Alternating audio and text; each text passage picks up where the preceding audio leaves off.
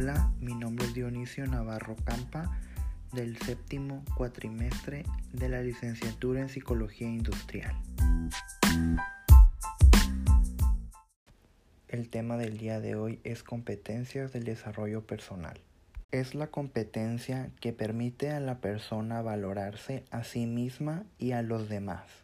El dominio de esta competencia resulta en mayores niveles de satisfacción y armonía personal. ¿Para qué sirve identificarlas y desarrollarlas? Reflexionar sobre las competencias personales que tienen especial relevancia para mantenerse en los niveles de calidad y productividad requeridos por el mercado y las organizaciones. Algunos ejemplos serían la adaptabilidad. Aquí se afrontan los cambios las empresas valoran cada vez más la flexibilidad de sus empleados a la hora de hacer frente a cambios o imprevistos y de aportar soluciones de forma ágil y eficaz. Aprendizaje. Nunca se sabe lo suficiente. La voluntad de aprendizaje continuo es una competencia muy valorada por las organizaciones. Muchas empresas consideran hoy en día el aprendizaje como un activo decisivo y estrechamente vinculado con la competitividad. Comunicación.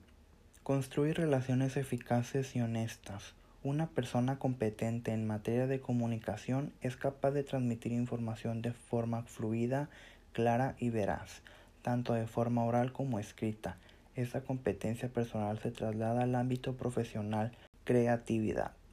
Abre la mente, imagina y sueña.